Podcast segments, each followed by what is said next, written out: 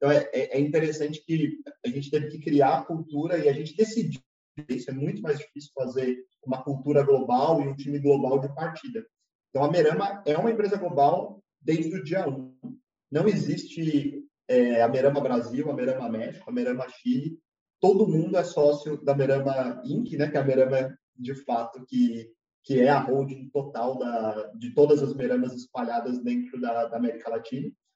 E por quê? Porque isso gera um alinhamento de incentivos assim absurdo. Olá, sou Brian Benioff, diretor na Axid. Seja bem-vindo ao Axid Talks, podcast em que falamos com empreendedores de sucesso que estão superando os limites e quebrando paradigmas. Com muitas dicas e histórias exclusivas, aqui você vai aprender de quem já fez e descobrir como fundadores e líderes das maiores startups do Brasil enfrentaram os grandes desafios de crescer uma empresa do zero. Esse é um podcast da Exceed, a maior plataforma de investimentos online em startups do Brasil.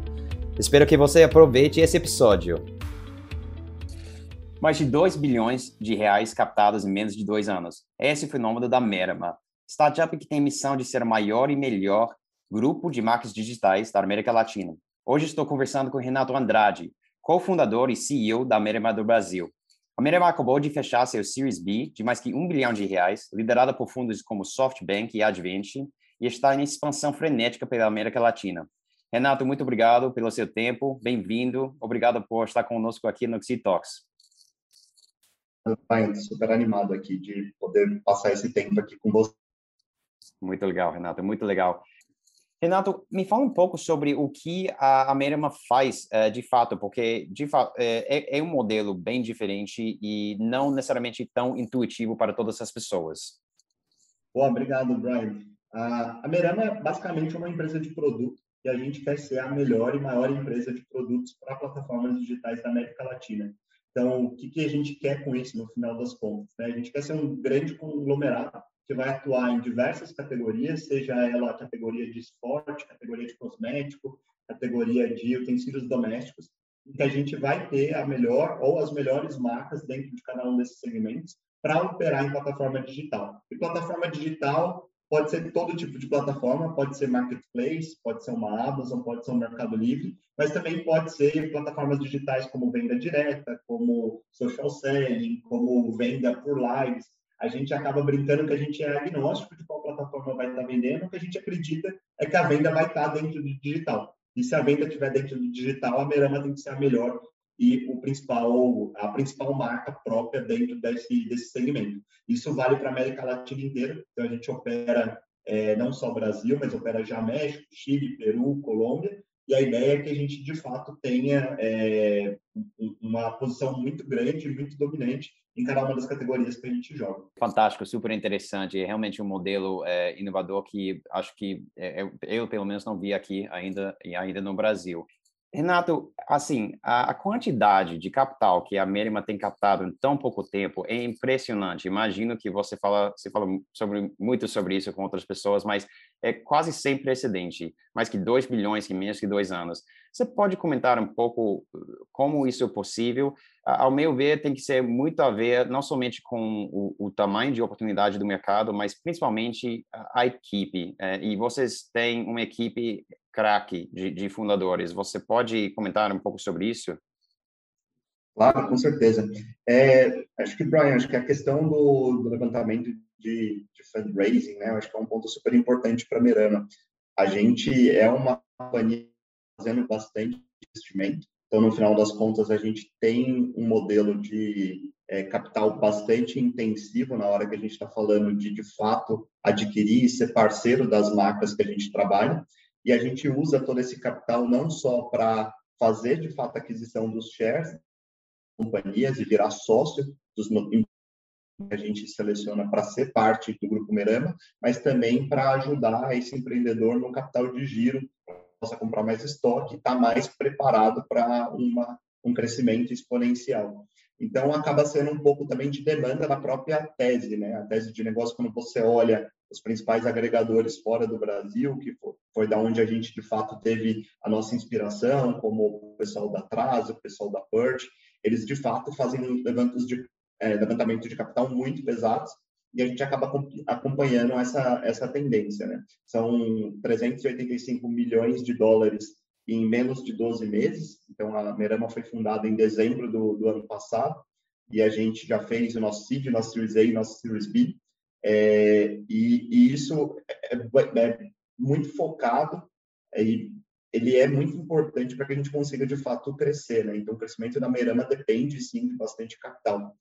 E eu acho que você fez um comentário interessante, né? De o time de fundadores acaba também facilitando esse de dinheiro. Isso sim é verdade. A gente tem um dos nossos cofundadores, que é o seu global, que é o Sujay Tayo. O Tayo já é um empreendedor de terceiro, de terceiro ciclo, sendo que ele já fez a, a liquidez dele numa empresa que ele, que ele, que ele criou, que foi o FCD. Então, isso acaba facilitando durante o próprio FCD, que era uma empresa de, que operava no mercado de carros usados, né, como se fosse uma, uma volante, um Instacarro, é, ele já tinha feito bastante levantamento de capital, já era um cara muito bom e muito reconhecido no mercado de conseguir bons retornos fundos, isso acaba facilitando sim a, a nossa capacidade de levantamento de capital. É, concordo com você que tem uma é, oportunidade gigante na frente, nosso addressable market, né, que o pessoal gosta bastante de falar, é gigantesco, é alguma coisa na casa de 100 bilhões de dólares aqui na América Latina, mas ao mesmo tempo, a gente tem, sim, uma pessoa que é fantástica em fazer fundraising, que é o Sujay, e isso acaba facilitando bastante. Os primeiros investidores, principalmente a Balderton Capital, que é um investidor é, europeu, é um investidor que já foi investidor do Sujay, ah, o Triple Point, que faz a, a, a, o backup da nossa linha de crédito, também já foi investidor do Sujay. Isso acaba facilitando muito. E os novos investidores acabaram vindo pela, de fato, pela tese, pelo grupo de fundadores e pela, pelo tamanho da oportunidade. Acho que acaba sendo uma mistura, é, não foi fácil, é, foi bastante suado conseguir, de fato, todo, todo esse capital, mas a gente fica bem orgulhoso de ter os fundos que nem o SoftBank, Advent, Valor, Monax, todos esses fundos que são muito bem renomados aqui dentro da, da América Latina, a gente fica super feliz de ter eles junto com a gente. Fantástico, fantástico. Sim, você comentou várias coisas lá que tem é, pontos interessantes. É, como você falou, o próprio modelo meio que exige uma atitude de, de go big or go home, parece, de tipo, não, não adianta. Com muitas startups, é, especialmente que a gente vê aqui na Xseed, é, dá para seguir um, um, caminho mais tradicional de é, crescer é, aos poucos no início, ganhar tração, achar o, o product market fit e, e, e, aos poucos aumentando o tamanho de rodada conforme a tração e tal. Mas parece que com esse modelo não dá, já tem que começar com o Rocket Fuel embutido em termos de financiamento. Exato, acho que aqui tem dois pontos que são importantes, né, de diferentes do que normalmente uma, uma startup que segue um modelo de testar o product market fit, depois escalar e daí você vai de fato captando conforme você vai escalando. O modelo da Merama, ele já investe em empresas que já passaram pelo Product Market Fit. Então, essa é a grande sacada do nosso modelo. Então, a gente encontra empreendedores e marcas, né, e produtos que já passaram desse Product Market Fit. Então, eles já testaram o produto. No geral, são empresas que têm aí alguns anos de mercado, algumas delas 15, 20 anos, algumas um pouco menos, mas no geral elas já têm um produto, uma marca testada.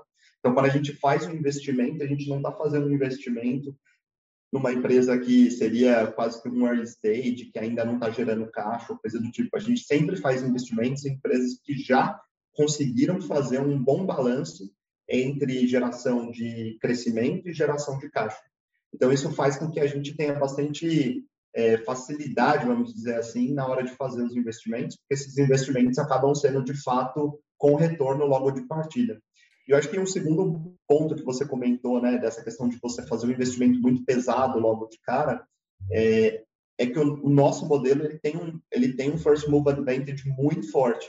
Ele não é um winner takes all. A gente acredita que podem ter outros players jogando dentro desse mercado e a experiência que a gente vê, né, quando você olha para os Estados Unidos, por exemplo, quando você vê a Trasio, é, você vê a Pert como um segundo grande player, também super relevante, já também unicórnio, e você vê outros caras que já são unicórnios também na Europa. Então, você tem quatro, cinco players globais que conseguem ter uma atração muito boa, então acaba não tendo, de fato, um winner takes all, mas a, first move advantage é muito importante dentro do mercado que você está jogando. E isso, para a gente, foi muito relevante. Então, a diferença de você ter começado, que a gente começou em dezembro, janeiro, para quem está tentando começar agora, é, é, gigantesca. A gente já falou com mais de 1.500 empresas. Então, é, é muito difícil de, de conseguir é, ter essa velocidade e conseguir chegar no nível de conexão e networking que a gente colocou é, nesses últimos meses, começando agora. Então, First Move Advantage era muito importante, ter capital para conseguir capturar esse First Move Advantage é, foi essencial para a gente. Sim, sim, sim. Várias coisas interessantes aí. Eu acho que é, eu queria conversar muito mais sobre o perfil de empresas que você corre atrás e como você analisa, como você precifica e tudo isso, mas acho que isso, ficando no modelo de vocês, que eu acho super interessante, porque quando eu descobri, eu falei, caramba, isso é, é tipo uma combinação de várias é, modelos, vamos dizer. Parece que tem aspectos de, de é, não somente é, de um holding company, mas de um fundo VC, é, em parte. Também tem aspecto de Spark, esse movimento de Spark.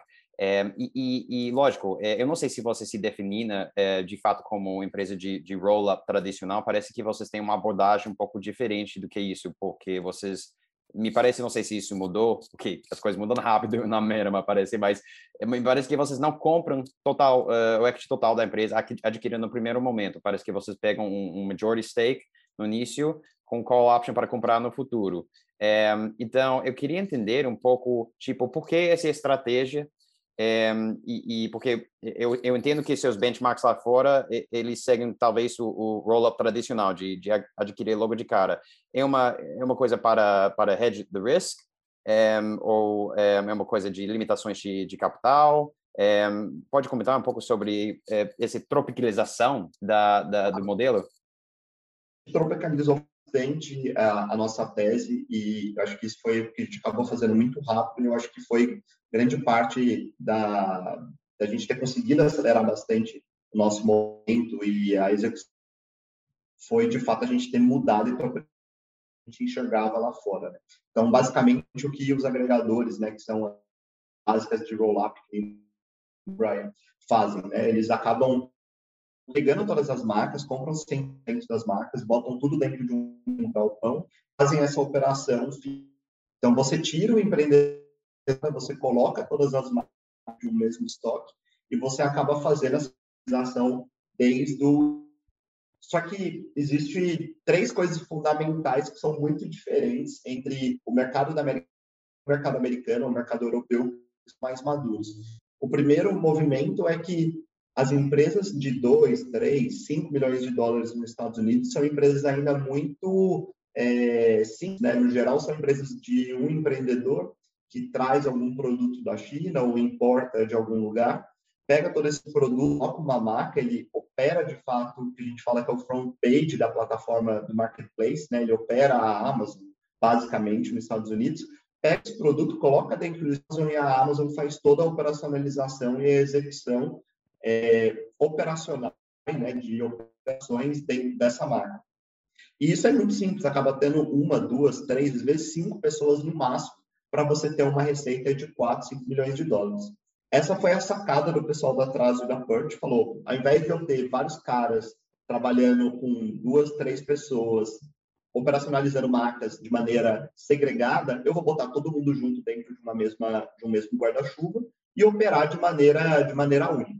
Quando você traz isso para a América Latina, e a gente acreditava que isso podia ser possível também na América Latina, é, acho que talvez tenha sido a nossa ingenuidade ali no começo, é, você não consegue operacionalizar. Tem três coisas fundamentais. Mas é bom, é bom saber o que não é possível no início, eu acho. Exato. E tem três coisas que são fundamentalmente diferentes entre os mercados americanos e europeus do mercado da América Latina.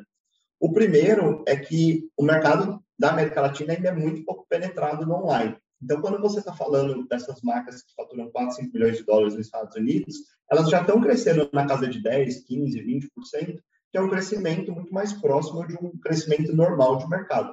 Aqui na América Latina, você está vivenciando ainda um grande aumento da penetração do online. É, várias dessas marcas dentro do online conseguem performar na casa de 50%, 100% ao ano. Então, não faz sentido para o empreendedor. A gente está falando de uma penetração do online aí na casa de 10%, 12% no Brasil, impulsionado pela pandemia. mas que ainda deve chegar na casa de 20%, 25%, que é o benchmark hoje nos Estados Unidos, e podemos chegar até 30%, 40% quando olha para o mercado chinês, por exemplo. Então, assim, o boom de todas essas plataformas e todas essas empresas e startups que operam dentro do, do online também reflete é, dentro desses donos dessas marcas que é, estão vivenciando ainda um crescimento muito forte. Então, não faz sentido o cara sair nesse momento. Então, cara, a gente chegava para o empreendedor e falava, o que, que, você acha da gente fazer um investimento e eu te dar uma liquidez imediata agora, né? Que é, o, é o, o, a abordagem que o pessoal dos Estados Unidos faz. O cara falava, meu, não quero vender, não faz sentido, eu ainda estou vivenciando todo esse crescimento e eu não, eu não tenho interesse em sair do negócio agora.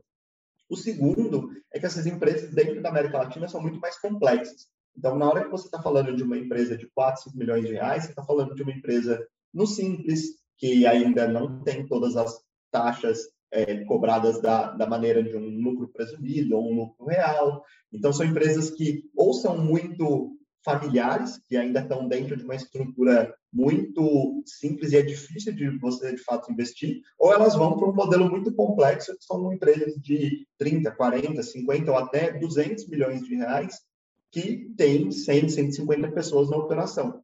Então, ficaria inviável a gente criar capacidades, até seria uma arrogância, né, que a gente fala é, do time da Berama, de falar, eu consigo operar melhor do que o um empreendedor que vem operando e crescendo esse negócio sozinho há 5, 10 anos, é, da, e conseguindo equilibrar né, a parte financeira. E o terceiro, que não menos importante, que também acaba fazendo com que o nosso modelo não funcione para você fazer um roll-up tradicional, é que nos Estados Unidos o cara consegue fazer um, um, um, negócio, consegue fazer um M&A entre 5 e 30 dias.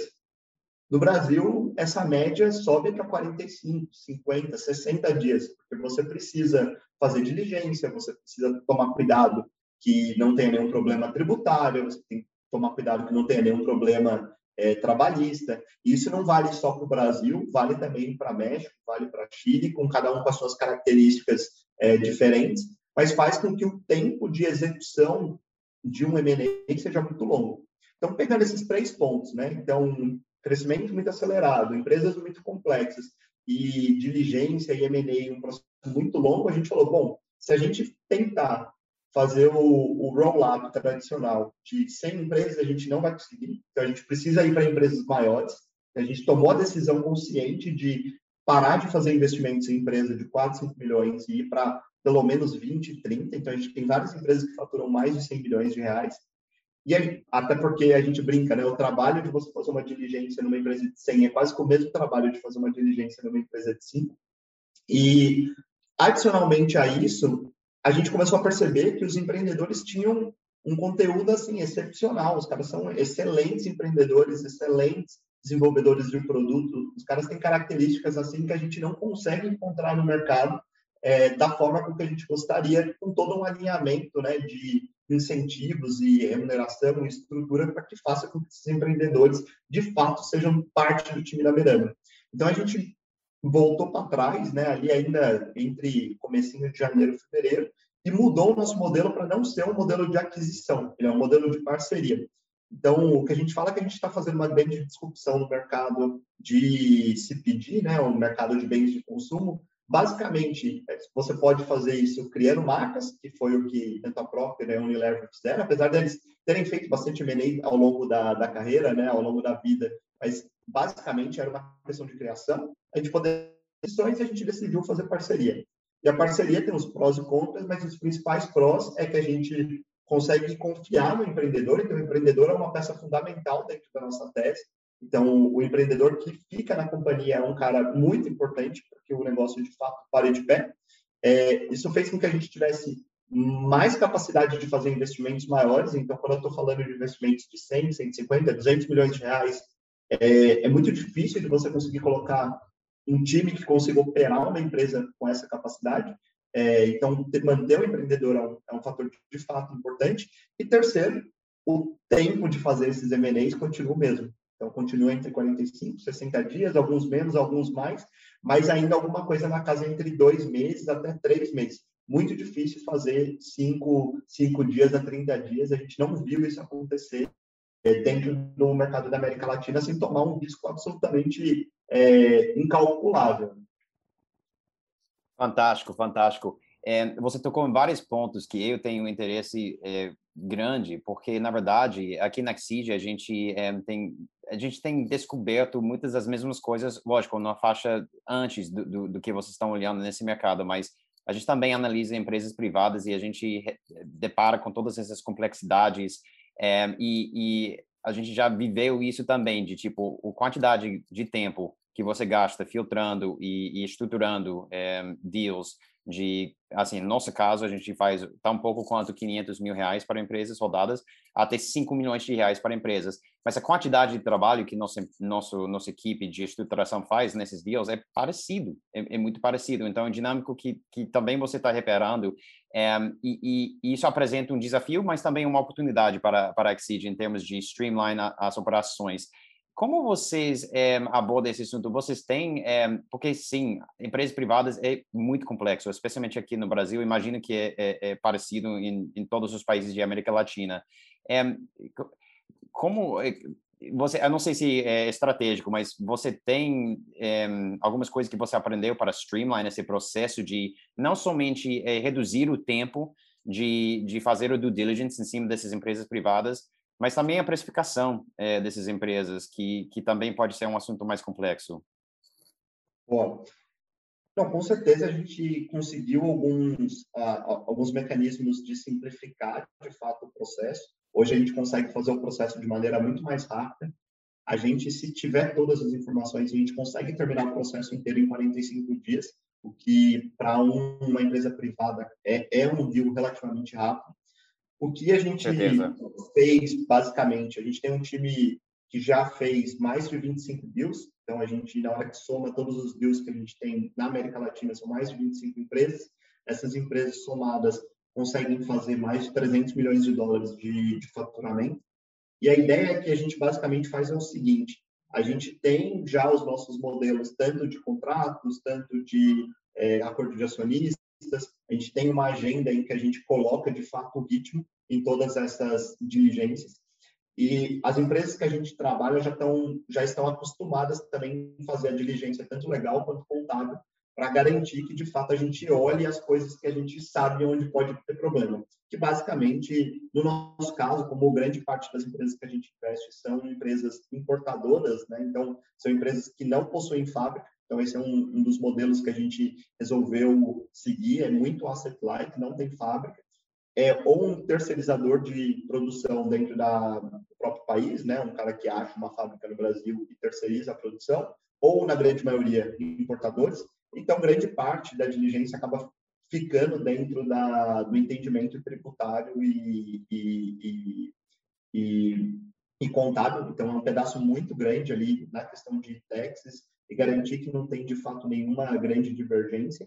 É, e isso a gente já sabe. Então, de partida, a gente já começa a olhar é, toda essa parte de diligência para tentar não ter grandes variações de preço. Né? Então, no começo, sim, a gente tinha grandes variações de preço, porque a gente não fazia, é, não olhava tão no detalhe como é, a gente poderia olhar né, no, no, no começo os números. A gente tomava um pouco é, a, a, o risco do que o empreendedor passava para a gente e agora a gente faz um, um, processo um pouco diferente. A gente, de fato, acessa todos os números antes com muito mais tempo, muito mais qualidade, e faz as ofertas já com o número que a gente acredita. Então, isso reduz depois o processo. Então, acaba que a negociação acaba ficando uma negociação muito mais focada no número que, de fato, a gente tem visto. Agora, a gente já tem benchmarks de, é, de custo, benchmarks de DNA, de despesa de marketing, de despesa de pessoal. A gente já sabe muito bem é, onde deveria cair né, uma margem EBITDA, uma margem líquida, uma margem operacional. Isso vem, de fato, com a experiência. Tem, a gente não tinha como saber isso logo no início da operação. E a gente tem esse processo de acompanhamento semanal em que a gente, na segunda semana, a gente já está mandando o contrato de compra e venda, na quarta semana a gente já tem o, o, o, o, contrato e o acordo de acionistas pronto. Então, assim, o processinho de enviar os documentos e fazer a diligência é um processo que hoje segue uma, uma linha é, lógica muito boa e o empreendedor acaba seguindo muito o que a gente faz. Acho que, adicionalmente, a de fato melhorar o processo, é bom trabalhar também com é, é, é, advisors de ponta, né? Então, as pessoas que assessoram a gente, tanto na parte legal quanto na parte contábil, são de fato os melhores do mercado. A gente tem alguns que a gente trabalha, até para conseguir dividir a quantidade de trabalho, mas é super importante e, e a gente ouve, às vezes, quando perguntam para a gente ah, como é que você faz o M&A, a gente não quer gastar muito na diligência, a gente sempre fala, não, gasta, vale a pena, porque você fazer um deal errado, que você vai ficar três, cinco anos de parceria, é, não compensa o custo que você está colocando nesses primeiros um, dois meses. Então, é melhor você colocar mais esforço nesses dois, três meses que precisar, com mais é, recursos, se necessário, para que você não faça depois um comprometimento né, da sua tese, um comprometimento da sua companhia no médio e longo prazo. Então, a gente sim investe desde o primeiro momento. A gente contratou os melhores escritórios de advocacia, as melhores empresas contábeis para, de fato, montar esse modelo né, de contratos, essa forma de olhar as empresas com que a gente não tivesse sustos. É, mesmo assim, é bem intenso, mas eu diria que a gente está muito bem assessorado e eu fico tranquilo quando eu, de fato, recebo um report de, é, de caras que são, de fato, renomados no mercado. Né? Essa é minha recomendação assim, para todas as pessoas que estão pensando em fazer M&A é, de fato, trabalhar com gente que é muito boa e muito especializada, mesmo que isso tenha um custo é, um pouco maior do que pegar alguém que não tenha tanto contato, tanta vivência em M&A. Sim, fantástico. Acho que, é, como você falou, terceiro, é, qualidade de terceiro é super importante. Também, quando você está falando, eu estava comparando com nossa experiência aqui, acho que ah, algumas das coisas que facilita para vocês também é, é vocês estão é, correndo atrás de, de empresas de, do mesmo perfil. Na maioria dos casos, parece que vocês têm foco em, em, determinados setores e não fogem muito desses setores. Então, o modelo de negócios de cada empresa e a atuação é bem parecido. Então, é, depois de fazer algumas, consegue replicar com mais facilidade, porque você já viu esse filme, vamos dizer. É, e também parece que, é, assim, eu li vários números na, nas minhas pesquisas, porque fa, já li que vocês é, procura empresa que tem faturamento anual tão pouco quanto um milhão de reais, é, mas como você comentou aqui, pode superar 100 milhões ou alguma coisa assim. Então, é, e, e, acho que na média é 20, 20 milhões de reais. Então, são empresas um pouco mais maduras, vamos dizer, com um histórico para estudar um pouco maior, histórico financeiro, que talvez também facilita um pouco o lado de diligence, do, do diligence e precificação, porque aqui na Exceed, quando se trata de startups com menos histórico, é, esse negócio de diligence e, e, de precificação e de valuation pode virar um pouco mais de arte do que ciência às vezes, sabe? Mas quando você está falando de uma empresa que mais que 20 milhões de reais de faturamento, tem muitos dados para colocar no modelo, né? Perfeito. Por isso que é difícil comparar o nosso modelo ao modelo de venture capital, né? Porque o venture Sim. capital tem uma incerteza muito maior do, do, dos resultados financeiros é, como eu te falei, a gente sempre investe em empresas que já estão gerando caixa. Então, a gente até tem dificuldade em fazer investimentos em empresas que ainda estão nessa curva de crescimento muito acelerada, que ainda não estão gerando caixa. Porque para o nosso modelo parar de pé, eu tenho que gerar caixa no dia 1, e a gente gera, de fato, caixa no dia 1. As empresas que a gente investe possuem EBITDA entre 16% e 17% até 23%, 24%, às vezes até 30%. Então, são empresas que, de fato, entregam um resultado já muito consistente e, normalmente, nos últimos anos. Né? Então, facilita, sim, na hora que a gente sim. faz a avaliação e o valuation para fazer a negociação. Eu achei tão interessante quando estudei sobre a Merriman, porque eu não tinha descobrido esse modelo antes, mas, é, é, como você falou, é muito diferente que VC, em que com muitas empresas VC tem esse aspecto de isso é novo, isso é inédito. Será que vai, será que vai dar? Será que vai eh, achar o product market fit? Será que vai ter atração e tudo isso? Se der, pode ser um foguete mesmo, mas se não, assim, pode acabar nada. E, e com vocês parece que não, cara, isso funciona, é só executar.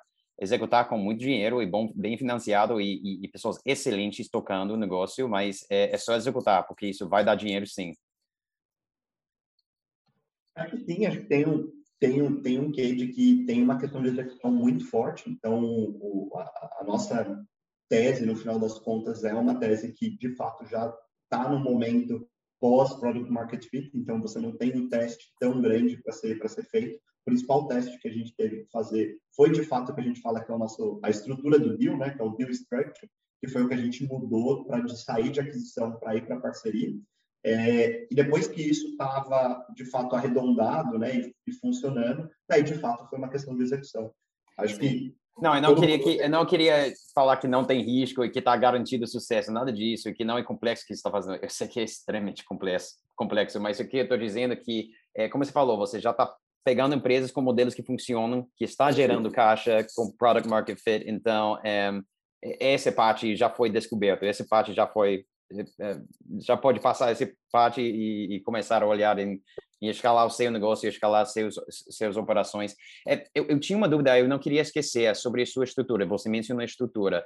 Vocês, é, é, assim, como você falou, você se trata com limitadas, muitas vezes simples, mas talvez, é, desculpa, na verdade, se você está com esse faturamento, então não está mais no simples, mas está com sociedades limitadas. Imagino que SA talvez de vez em quando é, você, a, a Merma, é, pega participação mesmo, recebe cotas, recebe ações mesmo? Vocês usam uma nota conversível, outro tipo de estrutura? É, qual, é, você pode comentar sobre isso?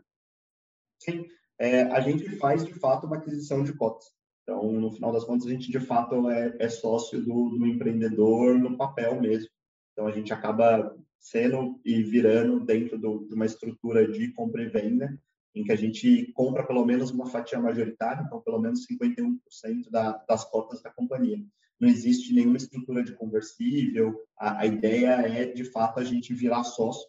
Então, o que a gente fala é que a gente não faz aquisições, né? a gente faz parcerias, e a gente tem uma sociedade dentro da Merama que envolve desde todas as pessoas que estão na Merama, sendo que 100% das pessoas da Merama hoje são também acionistas da, da Merama, e a gente também é acionista das empresas que a gente investe. Então, é um modelo que, em termos de alinhamento de médio e longo prazo, ele é muito forte, é, e por isso que a gente não usa uma estrutura de conversível ou uma estrutura de dívida, que poderia muito legal. ser uma forma, mas a gente acaba não, não fazendo isso. Não, muito legal, alavancando o poder de equity, né? Win-win para todo mundo, todo mundo no mesmo barco. É, excelente.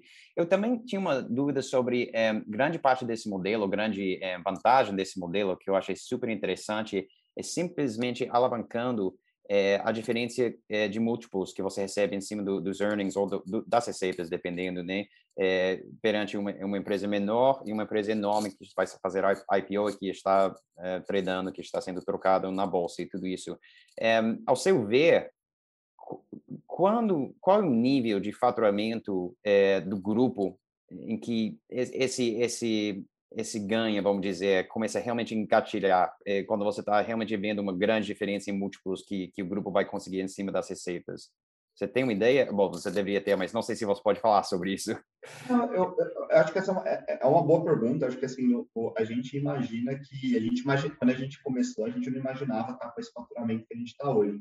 Então, quando a gente iniciou o trabalho, a gente achava que pelo menos passar de 100 milhões de dólares faria a gente poder ter esse, esse modelo de arbitragem, né? Então, quando você pensa, por exemplo, na própria Bolsa Brasileira ou na Bolsa fora do Brasil, você está pegando empresas aí que passaram de 100, 150, até 200 milhões de dólares, já uma empresa que poderia ser, de fato, tradada, negociada dentro da Bolsa. Então, a gente imaginava que chegar nesse patamar seria um patamar bom para que a gente pudesse, sim, ter múltiplos já de uma empresa mais estruturada e consistente.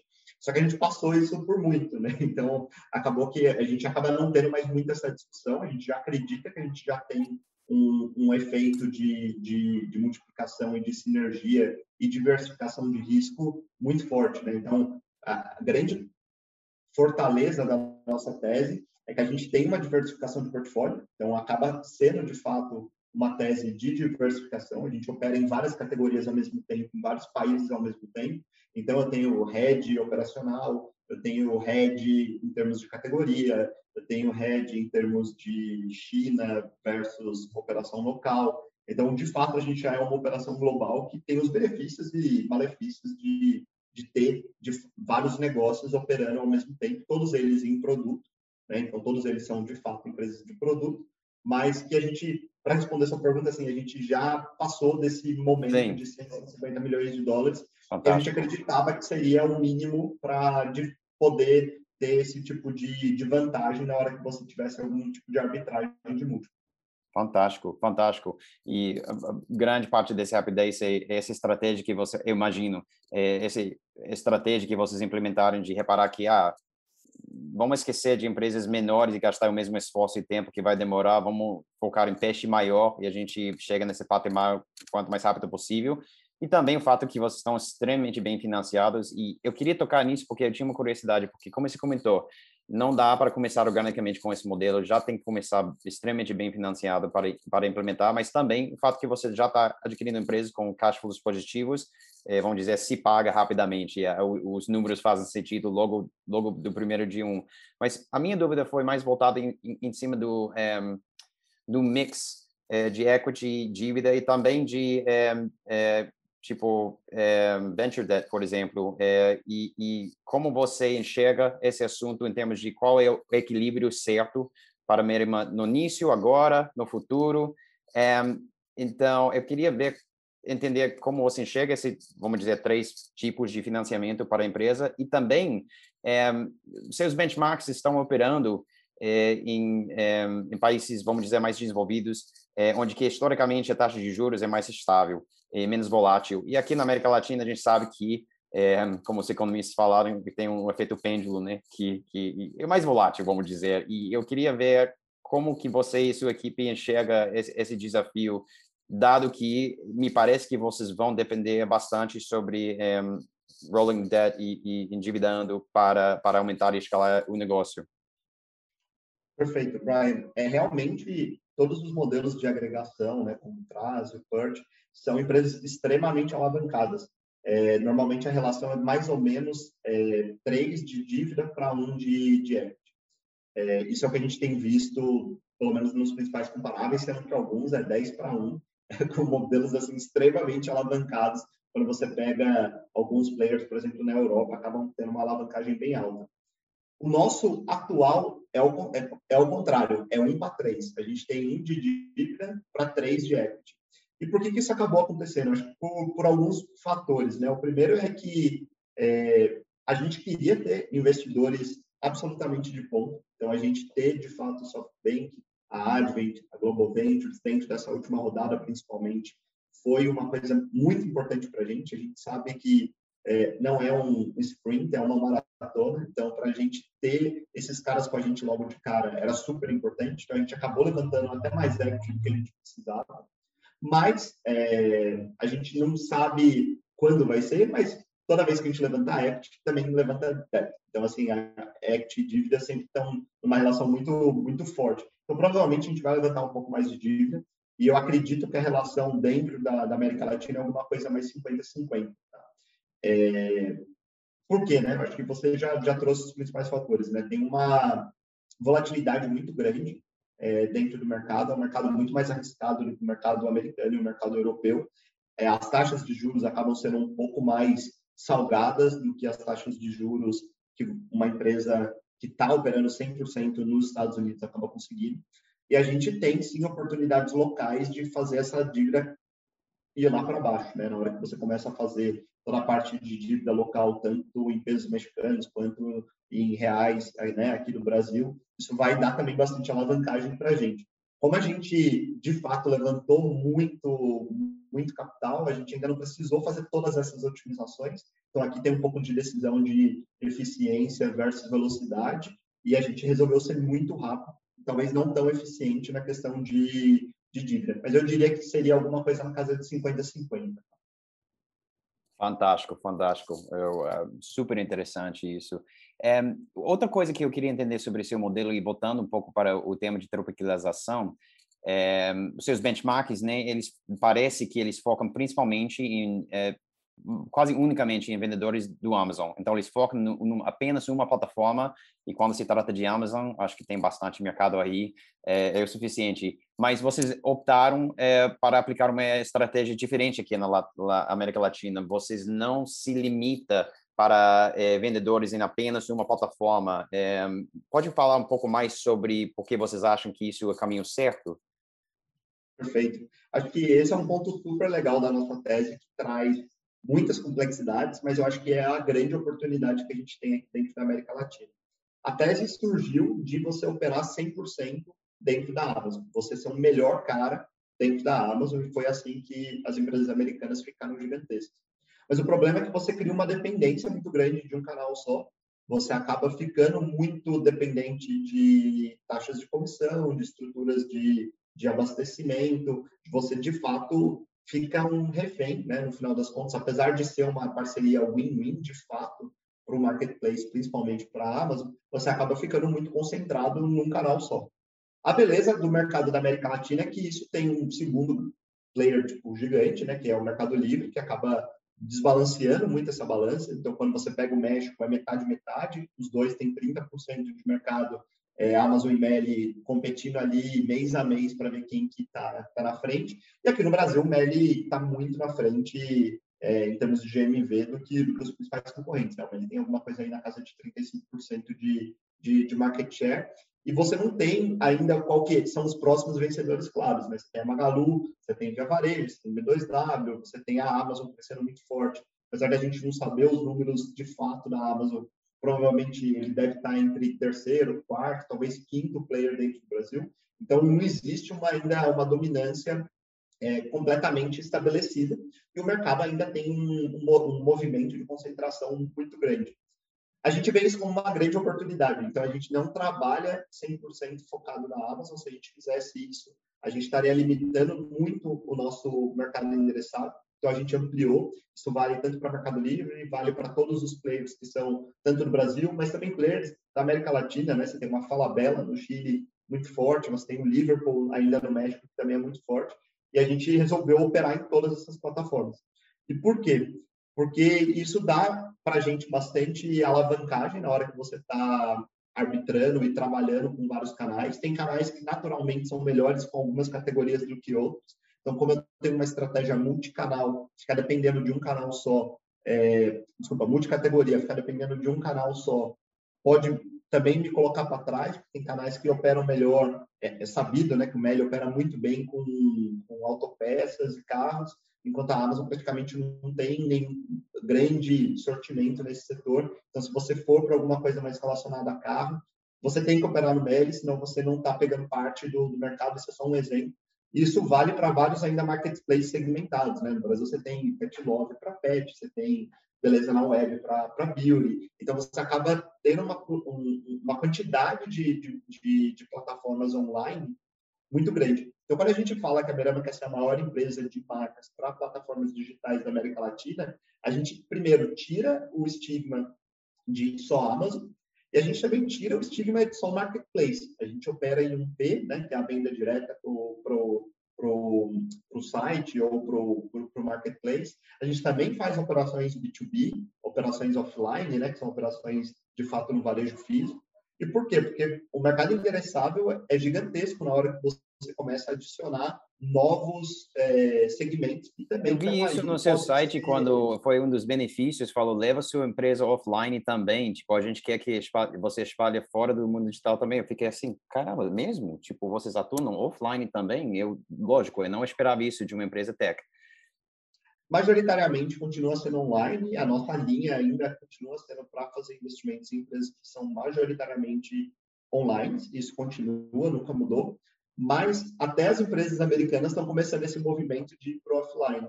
Então, você tem é, movimentos já de começar a vender no Walmart, nos Estados Unidos, não só no online, mas também no offline, porque o mercado endereçável é muito grande. Depois que você aprende a operar o, o online, você acaba deixando muito dinheiro na mesa se você também não for um pouco para offline. E daí começa toda a gestão que eu comentei de complexidade, de conflito de canal, precificação, sortimento, que é grande parte do trabalho que a gente tem hoje, que é como que a gente gerencia todos esses canais ao mesmo tempo, continua capturando o crescimento forte do online, mas a gente também não deixa nenhuma grande oportunidade na mesa.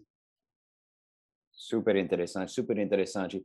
Outra coisa que eu li é, um pouco sobre, quando eu estava aprendendo sobre o modelo é que é, um dos desafios é, com esse modelo roll-up né, é a integração de tantos, vamos dizer, donos de empresas diferentes com lógico, incentivos, mindsets, atitudes, culturas diferentes dentro de uma holding so, e também o aspecto de integrar né, eh, a tecnologia é, e, e, colocar todas as empresas na mesma página em termos de utilizando os mesmos sistemas, talvez back office é, e, e, tudo mais. Mas eu estava na dúvida sobre qual abordagem que vocês estão aplicando, porque é, lógico, com, com seus benchmarks, ele, eles comprar, eles adquiriam totalmente a empresa e e, e bota para dentro, vamos dizer, os sistemas e tudo e, e, e, não sei se todos, mas muitos deles eles eles tiram o founder sai no primeiro dia, vamos dizer, o, o dono, né? Vocês têm uma abordagem diferente, vocês ficam parceiro da empresa, mas na prática essa parceria depois de fazer o deal, depois de entrar na empresa, a empresa já transiciona para seus sistemas tecnológicos para ganhar é, ganho de escala ou tudo isso é, tem, tem tem esse atrito de, de, de integrar em termos de cultura e tecnologia com a maneira que você está aplicando o modelo aqui no Brasil? Essa é uma pergunta super interessante. Talvez a gente ainda não tenha a resposta 100% mas a gente pensar hoje né? todas as empresas que a gente investe como eu te falei elas já geram é, caixa elas mesmas né? Então na prática, se eu, assim, se eu simplesmente deixar essas empresas crescerem e ajudando essas empresas a crescer, então a nossa tese é muito forte no crescimento, eu continuo gerando muito caixa. Então, Sim, é, tem um aspecto de if it's not broken, don't fix it. E, e, também o Lee, você fez um comentário, tipo, diferentemente do que lá fora, vocês não se enxergam, tipo, eu estou entrando para fazer um turnaround, como se fosse um private equity, para flip the company. É, já está funcionando, eu só quero botar rocket fuel em cima e deixar crescer tipo, dobrar, triplicar, quintuplicar muito rapidamente. Perfeito. O que a gente, que a gente brinca aqui na Merama é que a gente ajuda a companhia, de fato, a ter uma vantagem desproporcional dentro do mercado, seja isso com o que ela já traz para a gente, né, que é o empreendedor e a marca. A gente acredita muito que com bastante capital você tem mais capacidade de fazer investimentos, comprar estoque e acelerar de fato venda. E o terceiro é a nossa equipe, a nossa tecnologia que de fato ajuda esse cara a acelerar. Mas na parte de integração, né, que é a pergunta original de sinergias, a gente não enxerga a sinergia logo de cara. E por que isso? Porque no final das contas, quando você fala num modelo de roll-up, ou você tem uma estrutura única que você coloca todo mundo para dentro de uma maneira simples, e a sinergia ela vem de fato de você ter uma linha única de ação, ou assim, simplesmente integrar sistema por integrar sistema não vai te trazer nenhum benefício de custo de curto prazo. Então, hoje a nossa estratégia é, de fato, crescer as empresas com o mínimo de é, disrupção possível. É óbvio que a gente já começa a trabalhar com como fazer a contabilidade única, como fazer a parte financeira única. Se precisa mudar o sistema, a gente já muda para o sistema que a gente tem preferido. A gente já tem esse, é, esse mindset de que em algum momento todas as empresas vão estar com a gente, mas eu ainda tenho um período de três a cinco anos para fazer isso.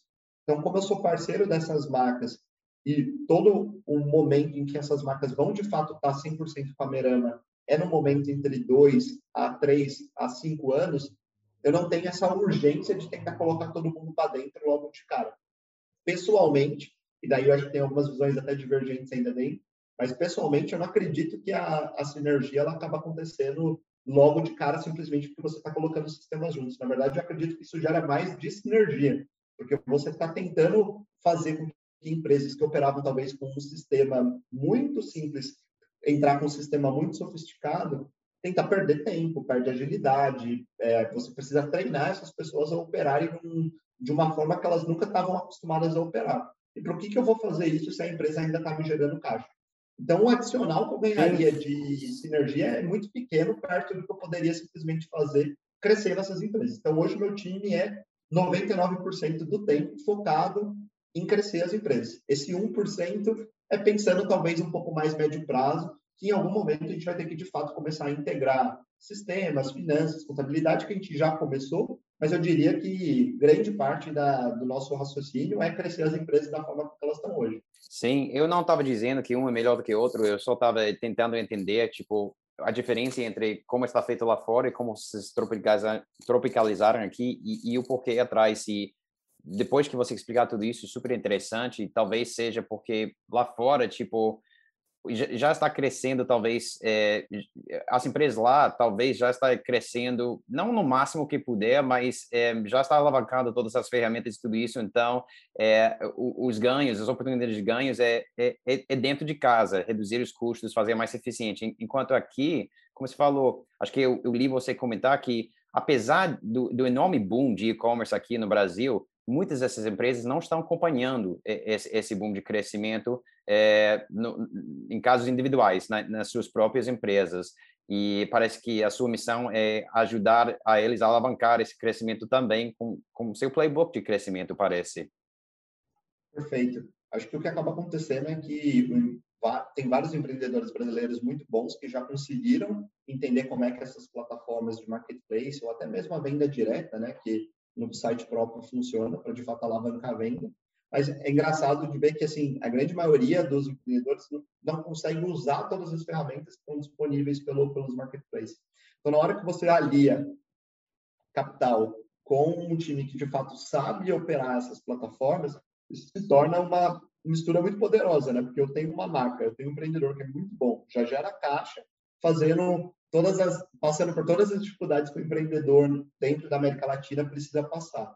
E na hora que você agrega isso, muito capital e gente que de fato sabe operar o canal, isso faz uma alavancagem de crescimento muito grande. Então a gente acaba focando no crescimento.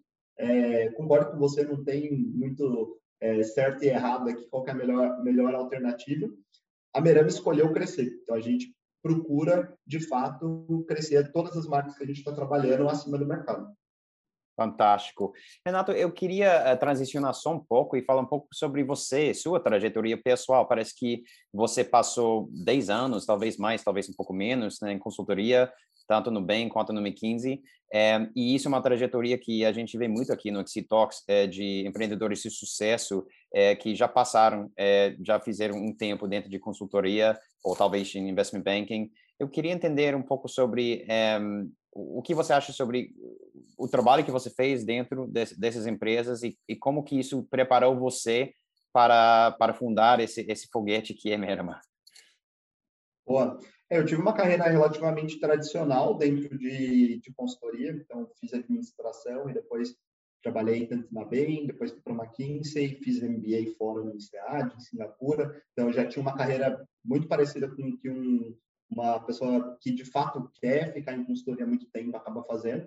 Sempre gostei muito de ser consultor e eu acho que sendo específico aqui, né, o que, que de fato a consultoria te prepara. A consultoria é de fato uma grande escola, acaba sendo muito alavancado desde quando você é muito júnior, né, um analista, você já está trabalhando com grandes empresas você já está ajudando o grande C-level, CEO, CFO a tomar de fato decisões e participar disso por oito, nove, dez anos foi muito é, é, não só gratificante, mas trouxe bastante bagagem em tomada de decisão.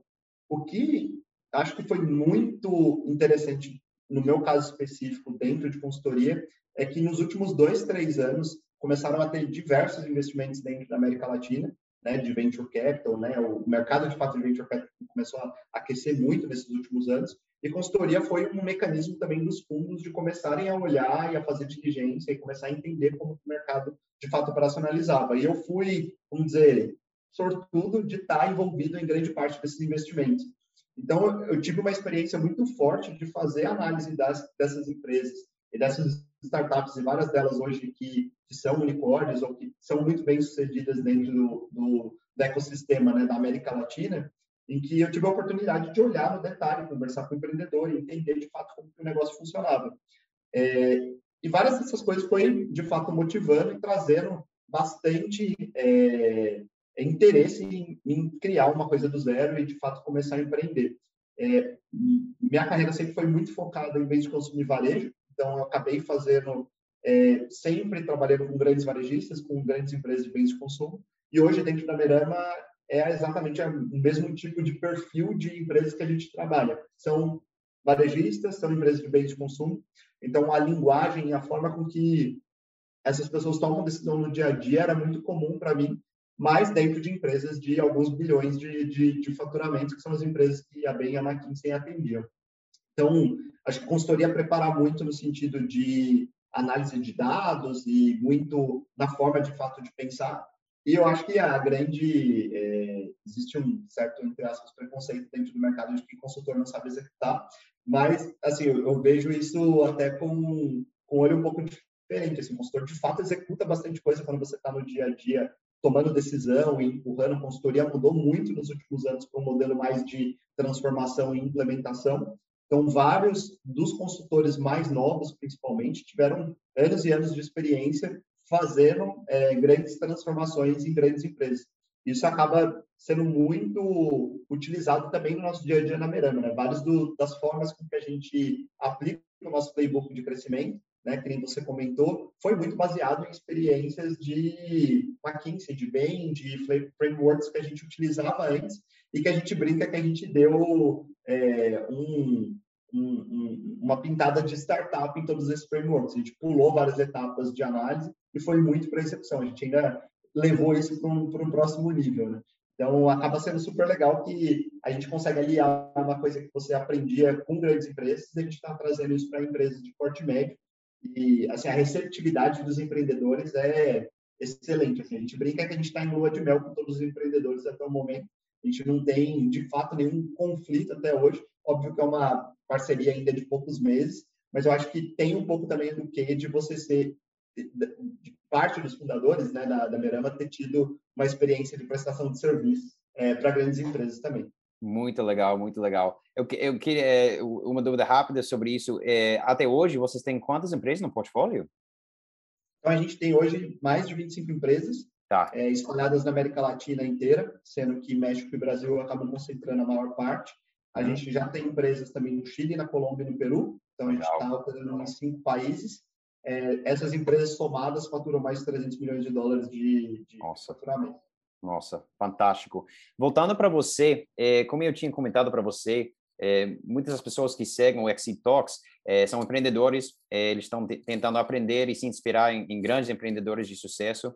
É, e, e eles, assim, como você sabe, né, tipo, empreendedores, não importa qual etapa que estão operando, muitas vezes enfrentam os mesmos desafios no dia a dia. É, eu acho que um dos desafios é, frequentes é, que os empreendedores é, enfrentam é priorizando, é, que, que, que a lista de fazer, né, to-do list, só cresce e não diminui. É, e, e, eu não sei se você teria algumas dicas ou algumas práticas que você aplica no seu dia a dia que podia ajudar em termos de como você decide como você se organiza, como você priorizar as coisas, como você decide o que delegar, o que fazer você mesmo. Eu não sei se você tem algum insight que podia ajudar quem está uh, uh, quem está escutando. Boa. Eu acho que, na minha visão, e eu acho que também acaba sendo um pouco específico da Merama, porque como a gente acabou colocando muito esforço em time logo de cara, né? O nosso time, ele nasceu já relativamente sênior para uma startup, a gente tinha o time de fundadores, mas a nossa primeira linha de time é, de gerentes, diretores, VPs, foi a primeira linha que a gente contratou. Normalmente você tem um gap muito grande no time de fundadores e você acaba contratando muita gente junto. A forma com que a gente pensou, e isso vem muito do Sujay, e, e eu acredito muito nisso também, é que você precisa criar alavancagem para as pessoas que são seniors dentro da, dentro da equipe. Então, existe um mito de que o, o empreendedor ele tem que é, executar 100%, tá botando a mão na massa em tudo. É de fato verdade, você de fato precisa fazer isso, mas também tem outras pessoas te ajudando a dividir é, essas responsabilidades o quanto antes, facilita também e acelera todo esse processo. Eu até acho que sim, existe um, um, modelo de priorização, você precisa priorizar o que você acredita que são as principais coisas, mas eu acredito muito mais em alavancagem. Então, é de fato você encontrar as pessoas que podem te alavancar, tanto em conhecimento quanto em divisão de responsabilidade. Então, assim, é, exemplos aqui, né? Eu poderia ter feito vários dos M&As que a gente está fazendo hoje é, com o conhecimento que eu tinha, mas a gente logo de cara contratou as pessoas que de fato sabem fazer M&A e elas de fato tocam no dia a dia. Então isso retira uma parte muito grande depois do, do que de fato você está executando. E, e, eu acho que às vezes os empreendedores ficam muito na, na dúvida, né? De, ah, eu vou contratar gente júnior porque eu preciso controlar muito meu cash burn. Tem um pouco de ovo e galinha aqui, né? Porque você controlar cash burn, você também está segurando o seu próprio crescimento. E você acelerar a contratação de pessoas um pouco mais cedo, que você consiga dividir o escopo, também te faz você acelerar e também te faz ter oportunidade de captar mais. Então, tem que tomar um pouco de cuidado para não cair no risco de ficar controlando muito o, o crescimento e não contratando gente sênior suficiente para dividir o trabalho. E, óbvio, o cash burn dentro das capacidades que a própria startup tem ali no, no fundraising que foi, que foi feito. A gente foi feliz de ter conseguido capital relativamente alto para o que a gente precisava logo de cara, é, mas eu diria que assim faz muita diferença você ter pessoas que você confia logo de cara que são sêniores e conseguem discutir de igual para igual logo no momento um. E, isso para a gente fez muita diferença. Então, o nosso time é, core, que a gente brinca que é o time que iniciou a Berama, os seus 5, 10, 15 primeiros caras em cada mercado, são as pessoas que tomam as principais decisões até hoje. É, e, e, a gente teve 10, 15 pessoas nos primeiros dois meses. Em dois meses, a gente não tinha um time de vendas, não tinha um time de analistas, a gente tinha time de heads, time de diretores, que de fato tomavam decisões em vários pedaços do negócio. É, então, para mim, a priorização é muito mais importante focar na alavancagem, que de fato você consegue distribuir para o time, e daí você gerencia isso nos fóruns e na governança com que você acredita que, que é suficiente para, dependendo da senioridade da pessoa que está de fato tocando o negócio. Fantástico, fantástico. Eu, eu tenderia a concordar muito com isso. É, aqui na Exceed, a gente também é, viveu um pouco de é, trial and error com contratações e acho que muitas startups têm isso, como você comentou, de tipo, ah, vou manter meu cash burn embaixo, vou contratar mais júnior e tudo isso. Mas uma das coisas, não é sempre assim, mas uma das coisas que pode acontecer é que isso acaba criando mais trabalho do que poupando trabalho, porque é, por causa do treinamento e todo o oversight que precisa, todo o engajamento que você precisa para fazer com que essa pessoa seja capaz de ser produtivo e acaba sendo é, assim contraprodutiva. Então, é, essa é a estratégia de gasta o dinheiro. Eu sei que é mais caro, mas gasta o dinheiro para, para atrair, para trazer pessoas boas, mais seniors que podem ser donos dos seus próprios áreas da empresa, paga dividendos no futuro, eu acho.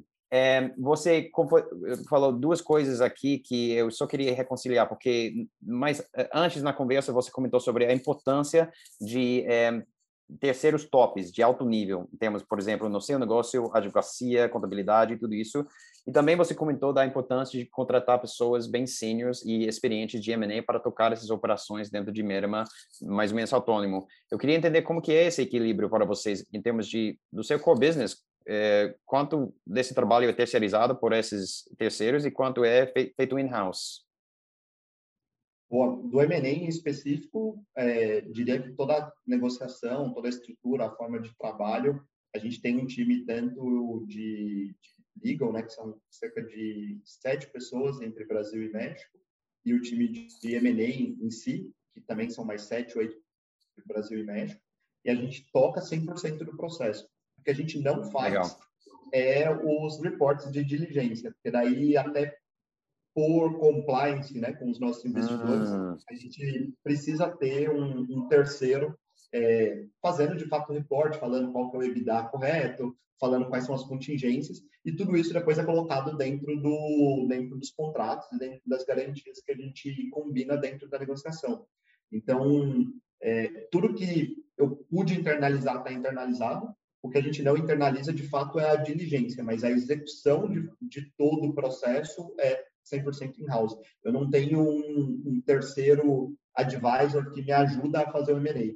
Eu tenho pessoas que estão de fato fazendo as diligências contábeis e legais para ter um, um relatório terceiro. Fantástico, super interessante. É, Renato, últimas dúvidas aqui. É, eu sempre pergunto para, para os fundadores que vêm no Exitalk sobre o que eles estão lendo.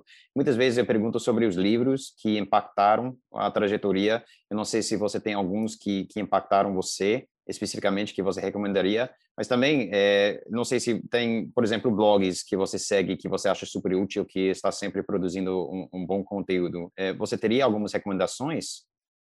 Boa. Acho que eu não sou das pessoas que, que leem tanto. É, até estava preocupado com essa, com essa pergunta. É, acho que tem, tem, tem duas coisas. Também não sobra muito tempo quando você está crescendo na taxa de vocês. eu não vou mentir que eu acabo lendo muito mais as coisas do dia a dia do mercado do que, do que de fato, coisas novas. Mas acho que tem duas coisas que, que eu uso bastante que, que eu acho que é legal, talvez, compartilhar. Eu acho que, no nosso caso específico, a gente usou muitos conceitos do Blitzscaling, acho que acaba sendo também um livro bem recorrente aqui nas conversas. É, no nosso caso específico, isso é essencial, como eu falei, o First Move Advantage faz diferença, não é um winner takes all, mas é um First Move Advantage muito forte, então você fazer, assim, o raciocínio que a gente sempre tem é, se eu não estou fazendo, alguém está fazendo, eu preciso ser mais rápido, como que eu encurto o processo, como que eu reduzo, então tudo isso que a gente conversou de aceleração, de chegar nos números que a gente tem hoje, foi porque a gente incansavelmente pensa em como a gente faz mais rápido. Nem, não necessariamente é o mais eficiente, como a gente estava conversando com, sobre o ponto da dívida em específico, mas é o que eu tenho hoje que me dá velocidade e a gente vai e executa. Então, os conceitos do Blitzscaling são muito legais por causa disso, e a gente acaba passando bastante é, desses conceitos ao longo, do, ao longo das conversas. Então, é um livro que eu recomendo bastante para quem está nessa pegada, principalmente ali entre Series A e Series B, que de fato está fazendo a, a, escalada, né, depois do Product Market Fit, a escalada da companhia. E um, um, uma coisa que eu acho que é muito relevante e que pouco se fala é como você de, fato garante que as pessoas estão engajadas no dia a dia, né? A gente falou pouco aqui, e talvez seja onde eu gasto mais tempo, a gente acabou falando bastante de tese, M&A, mas é onde eu gasto mais tempo, que é recrutamento e gerenciamento de time. Então, eu sabia que ia ser intenso, mas eu não sabia que seria tão intenso o, a, o, o tempo que eu gasto com recrutamento. Intenso e difícil, né? Muito difícil é, montar um time bom e garantir com que os valores e a forma com que a gente pensa o negócio continuem sendo disseminadas Hoje a gente tem 150 pessoas com 14 nacionalidades espalhadas em mais de seis Caramba, países. nem pensei nisso, cara, mas imagina o desafio de ter uma cultura de valores que, que, que, pessoas de tantos países diferentes podem se identificar. É, vocês estão baseados principalmente em México e Brasil, parece, mas como que é isso? E fundadores também, de acho que vocês têm brasileiros, mexicanos. Têm, os é. fundadores também são, são, é, são quatro nacionalidades. Sim. E a gente tem 14 nacionalidades, né? O Sujei é americano, o Felipe é mexicano, o Olivier é francês eu e brasileiros. É, o time inteiro, a gente trabalha, quando a gente trabalha todo mundo junto, trabalha em inglês, então grande parte claro. do time não trabalha na principal língua. Então, 60 pessoas, 60, 70 pessoas são brasileiras. Daí você tem uma grande parte que é o que a gente chama do Spanish Speaking Latam. Daí tem colombiano, mexicano, é, argentino, chileno, e que falam né, espanhol e tem que trabalhar, em inglês, e alguns americanos, alguns europeus. Então, é, é, é interessante que a gente teve que criar a cultura e a gente decidiu. Isso é muito mais difícil fazer uma cultura global e um time global de partida. Então, a Merama é uma empresa global desde o dia 1. Não existe é, a Merama Brasil, a Merama México, a Merama Chile. Todo mundo é sócio da Merama Inc., né, que é a Merama, de fato, que que é a holding total da, de todas as meramas espalhadas dentro da, da, América Latina. E por quê? Porque isso gera um alinhamento de incentivos assim absurdo. Mas assim, de responder a pergunta de livros e teorias e coisas, uma coisa que eu gosto muito que eu trouxe de consultoria é um é um framework que chama Influence Model, que é um framework que a McKinsey usa muito para influenciar pessoas. Posso depois mandar o link para você. Mas é um artigo muito legal que mostra quatro caixinhas de como que você influencia pessoas.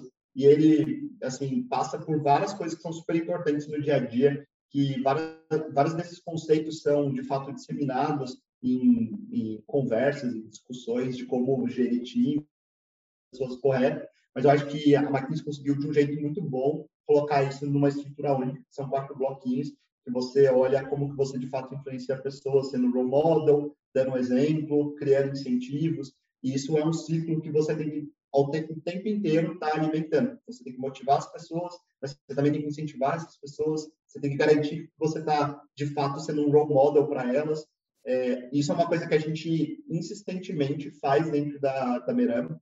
É, para conseguir fazer global, a gente precisa muito forte seguir uma, uma métrica. Então, os nossos valores foram definidos é, em, nos primeiros três, quatro meses da Merama junto com as primeiras pessoas que entraram. Então, todo mundo. É muito engraçado, assim, que as pessoas que começaram a Merã nos primeiros 20, 30, né? Porque a gente tinha 10, 15 no Brasil, 10, 15 no México. Então, os primeiros 30, assim, compartilham e exalam muito os mesmos valores. E isso é muito cascateado para as contratações seguintes. E eu me envolvia em 100% das contratações até a pessoa 40. E daí depois não consegui mais acompanhar. Então, é assim, isso garante que você sempre tenha é, os valores. E se não sou eu entrevistando, é o Gui, né, que, é, que é o sócio aqui do Brasil, ou é o Sujay nos Estados Unidos, ou é o Felipe ou o Olivier, ou são essas pessoas que começaram. A gente obriga sempre ter pelo menos uma dessas pessoas que começaram a entrevistar e garantir que a cultura está sendo disseminada. E tudo isso está, de alguma forma, meio sumarizado nessa teoria do influence model, que eu acho que é um negócio super legal, Nunca tinha visto nenhuma startup de fato falar disso, mas é uma coisa que eu pessoalmente acho muito útil e recomendaria aí para pro, pro, os empreendedores a olharem, a pensarem como que você está trabalhando em cada uma das quatro caixinhas desse modelo de influência. Fantástico, vou olhar com certeza. Eu acho super interessante que você comentou de tipo estar envolvido em todas as contratações às 40, porque não demais. É parece que é, você fez o máximo possível e isso, assim, é, a gente a gente sabe que tipo uma cópia de uma cópia de uma cópia sempre fica com menor e menor qualidade, mais longe e mais longe do original. Então você tenta, você e, e seus sócios, né, seus fundadores também sendo envolvidos quanto mais com tantas contratações possíveis, vai garantir que, é, que, que, a verdadeira cultura estende o máximo possível dentro de organização. Parece que essa será a lógica e, e eu acho que faz total sentido. Perfeito. É, e além de garantir a qualidade da contratação, você garante que os valores estão sendo de fato disseminados, né? Sim. Acho que é, existe uma discussão muito grande do que, que você prioriza, né? Na hora da contratação, na hora que você está em, em hypergrowth, que nem a gente escolheu negociáveis. É, para a gente tem que ter o cultural fit, né? Então, todos os nossos valores são perguntados dentro da, da entrevista. É, e é óbvio que a parte técnica é importante, o histórico é importante, mas se não passa nessa parte de cultural fit, a gente tira. Na dúvida, a gente não contrata. E é engraçado que é, você acaba tem... custando mais, mesmo que a pessoa é qualificada, se não tem cultural fit, vai bounce Exato. de qualquer forma, né? Exato. A gente tem, assim, óbvio que a gente é muito novo, nosso turnover está praticamente zero, é baixíssimo, assim, então são 160 pessoas, assim, tiveram pessoas que entraram, ficaram algumas semanas e acabou, acabou não funcionando, mas a grande maioria, assim, é, é baixíssimo, assim, é o, o, o, hoje, pelo menos, né, o, o atrito que está tendo das contratações. É óbvio que a gente está muito novo, a gente brinca que a gente está no, no, no, momento que a gente praticamente só teve upside, porque todo mundo está multiplicando as ações, está todo mundo crescendo junto, todo mundo participando de um crescimento, e é muito gostoso essa fase. É, a gente vai ter momentos muito mais difíceis do que o que a gente teve até hoje, mas por enquanto também a gente acaba aproveitando também o momento de estabilizar né, esse momento de, de crescimento. E, e, e, rapidamente, quais são? Eu fiquei curioso. Quais são os valores? Eu sei, talvez tem vários, mas quais são os valores principais da Merima que vocês buscam? A gente tem uma combinação, acho que uh, os principais, a gente fala que a gente é global, então na, na toma decisões globais, então isso é engraçado, né? Vai fazer é, algum tipo de happy hour, algum tipo de ação para o time. Ah, a gente vai fazer só Brasil ou vai fazer só México? Não, faz para todo mundo. Então, tudo é para todo mundo. É, a gente é um partnership, então também é um valor que a gente não quebra. Então, todo mundo tem alinhamento de longo prazo. Então, 100% das pessoas pensam globais e pensam em longo prazo. Então, a gente fala que a gente we aim, aim high, então todo mundo está pensando grande e longo prazo. É, a gente fala muito de low ego, então, até hoje, a gente ainda não definiu a estrutura organizacional da empresa. Está todo mundo com responsabilidade, mas a gente não tem uma estrutura ainda de, de títulos e cargos. Você tem alguns principais que foram os de partida, mas o resto do time praticamente não tem nenhum. Só esclarecendo essa, essa frase, porque eu picotou um pouco ágil. Você fala low ego, egoísmo baixo, é isso? É, exato. A gente, ah. a gente não gosta assim, de, de qualquer tipo de conversa de ah, eu queria ter uma posição mais sênior, eu queria ter responsabilidade diferente, eu queria ter um time. Não. Né, assim, a gente tem um milhão de coisas para fazer todo mundo aqui é sócio. Se você acha que você tem que fazer, vai lá e executa. Ninguém vai ficar te cobrando, puxando. E é, para a gente é muito importante que a pessoa tenha essa capacidade de saber o momento que ela precisa dividir, que é aquele ponto de alavancagem, saber o momento que talvez precise contratar uma pessoa mais sênior para fechar um gap de, de experiência, um gap de conhecimento. Então, a gente puxa isso muito e várias, várias pessoas do nosso time estão contratando pessoas mais sêniores do que ela é, com salários maiores, com estruturas de compensation maior, porque a gente acredita muito forte que se a gente está contratando um cara mais sênior uma vaga, mesmo eu, né, a pessoa ali contratando para ser o próprio chefe, é porque isso vai ser melhor para o Verama, e como sendo melhor para o Verama, também é melhor para a gente, porque a gente é todo mundo sócio, e na hora que a Verama for melhor, porque tem mais gente sênior, porque tem mais gente mais qualificada, porque tem mais gente com conhecimento específico, isso gera um benefício mútuo para todos, né? Cara, isso é muito interessante. Desculpa então ver, mas eu queria só double click on that point, porque é, eu já ouvi é, filosofias diferentes sobre esse ponto, porque é, tem alguns fundadores, alguns CEOs que, que assim, é, eles acham que, por exemplo, título e cargo super importante é, é, faz parte do pacote para atrair a pessoa. E eu já ouvi, eu não lembro quem comentou isso, mas tipo um fundador falando, cara, o, o cargo, o título é a única coisa que a pessoa quer que não me custa nada. Então pode botar qualquer nome que queira lá, porque não importa e, e, e que, que têm uma, a mentalidade contrária. Então, é, é interessante ver como talvez não tenha um certo ou errado, talvez depende muito de cada empresa em cada empresa. Outra coisa que você falou que me lembrou de é, falando em livros, né, de, de de, de, essa cultura de tipo não importa seu título não importa é, tipo onde que você está na hierarquia tem que estar feito vai lá fazer. Me lembrou muito de é, eu li anos atrás agora a, a autobiografia do, do grande Henry Ford que se chama em inglês My Life and Work minha vida é meu trabalho.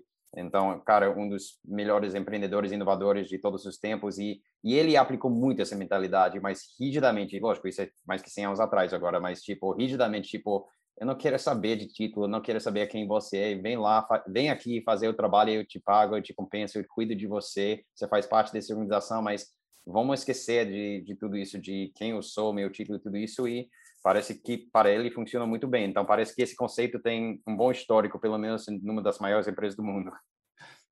Sim, sim, muito legal. É, a gente, a gente gosta muito disso, isso dá bastante liberdade para o time e faz com que vá para um outro valor que a gente valoriza muito, que é a questão de execução. Então, a gente foge muito de discussões estratégicas é óbvio que a gente tem, né, um time que está sempre pensando onde a gente vai, qual é o caminho, tem board, tem estrutura, governança, mas a execução é principal aqui. Então, para você ter first move advantage, para você garantir que você está crescendo rápido, você tem que ter um time empurrando para frente. E, então, Isso é muito interessante, que, que eu acho que existe um, um vamos dizer, para muitos fundadores de ficar muito na estratégica e, e, e talvez gastar tempo demais olhando essa parte estratégica. E talvez seja que colocando mais o seu tempo na execução, você talvez tenha um aspecto de, como você falou, é vinculado com esse first mover, mas talvez tenha um aspecto de self-fulfilling prophecy, a gente fala em inglês, de que você vai criar o próprio futuro pelo fato que você está fazendo antes que os restos. Então, em vez de tentar descobrir o que vai acontecer, você sendo mais rápido, executando melhor, vai criar essa realidade. Você vai fazer o que, o, o, o que seja no futuro. Perfeito, perfeito. E e no nosso caso, né, como a gente não tem muito tempo de pensar e a gente quer de fato executar, a gente aprende muito executando. Então, óbvio que a gente errou bastante, várias coisas que a gente fazia há seis, sete meses atrás, a gente não faz mais, porque a gente foi, executou, testou, e, e eu acho que tem esse conceito também um pouquinho de testar pequeno, né, que nem um modelo ali de Startup MVP, e a gente faz isso em várias pequenas coisas. Então, a gente toma muito risco. A gente já fez muita coisa errada, tanto de, de execução de, dos próprios, da forma que a gente executava os negócios, ou da forma com que a gente estava focando o nosso time para fazer as iniciativas de crescimento, em que a gente faz, testa num, num ambiente pequeno, seguro, mais controlado, e depois deu certo, deu, a gente escala, não deu, a gente joga para fora. Então, o processo de usar MVPs o tempo inteiro, e fazer vários pilotinhos, e tá com muita coisa executando ao mesmo tempo, que é o que a gente brinca de, tipo, executa primeiro e depois ganha o direito de escalar não venho pedir recurso agora, é, porque eu quero que você execute. Vê se dá certo, deu certo, eu vou lá e te compro é, o que você está executando no dia seguinte. A gente é muito rápido nas decisões, mas eu não quero ficar discutindo é, teoria enquanto de fato o negócio não está sendo executado. Adorei essa frase. Executa primeiro, depois ganha o direito de escalar.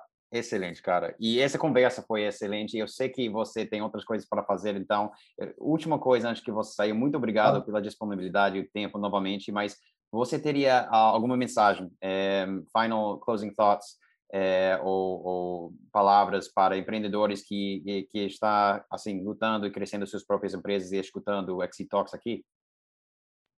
Boa. Não, acho que a, a, mensagem final é bom. Acho que é uma, é uma jornada muito dura, é, acaba tendo o tempo inteiro pensando no negócio, consome de fato mentalmente, consome fisicamente, impacta na forma que você de fato vive e trabalha, mas é uma experiência, tem sido uma experiência excepcional. É, acho que a, a, pressão que é colocada é a forma como você discute e cresce o negócio pensando grande, querendo criar alguma coisa de fato disruptiva dentro do mercado. Acho que é uma coisa que se paga acho que a experiência como um todo, dando certo ou não dando certo, né? É muito difícil dizer o que, que dá certo. A gente é, tá dando certo na parte de captação, estamos crescendo, mas é difícil de dizer se empresas que acabam não chegando no mesmo patamar que a gente está em termos de captação também não deram certo. Tem várias formas de dar certo e eu acho que pessoalmente acho que é uma experiência excelente. Então, as pessoas que querem testar e querem aproveitar esse momento, eu recomendo muito. É muito legal de, de fato empreender. Tem um monte de dificuldades, é de fato duro, como eu falei pessoalmente, mentalmente, mas é uma coisa assim, muito gratificante quando você vê os pequenos resultados que, que isso são que, que vai, vão sendo gerados. Então, acho que talvez o um último comentário aqui é toma bastante dê bastante atenção para o time, fique muito próximo do time, garanta que está todo mundo feliz, está todo mundo feliz e você está feliz, já já é mais de meio caminho andado. Então, gasta muito tempo fazendo gestão da equipe, garantindo que está todo mundo participando das decisões. Se possível, faz uma gestão compartilhada, uma gestão que tenha, de fato, alinhamento de interesses é, com stock option ou com outros tipos de incentivo, que garante, isso facilita muito as discussões e deixa todo mundo... É muito legal falar que eu tenho 160 sócios. Tipo, eu adoro quando eu falo assim, tenho 160 sócios espalhados na América Latina inteira, de 14 países, é, homem e mulher com, vários tipos e, e, e, conhecimentos diferentes. Isso deixa a gente muito mais forte, muito mais é, satisfeito na hora de, de fato, executar cada uma das coisas e passar pelos momentos ruins. Cara, muito legal. Você comentou alguma coisa é, que, que me fez pensar, tipo, é, é super importante que você falou sobre estar próximo à equipe e, e, e, e, assegurar, tentar assegurar que todo mundo esteja feliz. É, eu vou vincular isso com uma conversa que eu já tinha nesse podcast sobre a importância de estar feliz é, no workplace, porque é, de fato você está passando a maioria da sua vida lá. E talvez é, para os empreendedores, nem talvez uma coisa que, que não se repara é duro, é difícil, mas tem as vantagens. E uma coisa que eu reparei quando você está falando é que para a maioria das pessoas que, que trabalham em uma empresa, você não escolhe com quem você passa seus dias, suas horas despertadas, waking hours. Assim, é a empresa que escolhe. Você está lá, você tem que trabalhar. Quando você é fundador, você tem o privilégio de escolher cada pessoa que está na sua empresa, cada pessoa que você vai passar todas essas horas. E isso é um enorme privilégio que, que, é que tem que ser valorizado, né? Então, é um enorme privilégio. nunca tinha olhado por essa. Por Também essa não, até você falar, eu só fiquei pensando nisso agora. Não, sim, é muito legal. E a gente brinca, assim, a pessoa que tem sucesso dentro da Merama, a gente brinca que, principalmente o pessoal mais sênior, né, a gente fala assim, ah, quanto mais rápido e melhor você contratar o seu time, melhor você vai, vai, vai performar. Você vai estar contratando o seu time, é o time que você está escolhendo, e você não tem desculpa depois de que, puta, não gostou ou alguém te colocou alguma pessoa. Então a gente contrata as pessoas mais sênior primeiro para depois elas contratarem o resto do time. Então, isso também tem um pouco a ver com aquela primeira pergunta, né, de alavancagem. A gente fez de fato o um movimento de contratar todo mundo nível gerente para cima. É, e essas pessoas contrataram os próprios times. A gente, óbvio que a gente se envolveu nas últimas decisões, mas cada pessoa teve a, a flexibilidade de contratar o time que queria, com a personalidade e, e as características é, que achavam melhor. Fantástico. Bom, Renato Andrade, da Merema, muito obrigado pela sua presença, pelos seus pensamentos. Foi uma excelente conversa. Foi um prazer ter você aqui no Exit Talks. Obrigado, Brian, todo mundo que está ouvindo. Foi, foi um prazer aqui passar esse tempo com vocês. Muito obrigado. Muito obrigado por ter escutado o Exit Talks podcast em que falamos com os maiores empreendedores do Brasil. Sou Brian Benioch e esse podcast é produzido pela Exceed, maior plataforma de investimentos online em startups do Brasil. Se tem gostado desse episódio, por favor, compartilha nas redes sociais e não esqueça de marcar a Exceed lá. Para não perder próximos episódios, lembra de adicionar o Exceed Talks à sua lista de podcasts preferidas. Bons negócios e nos vemos no próximo episódio.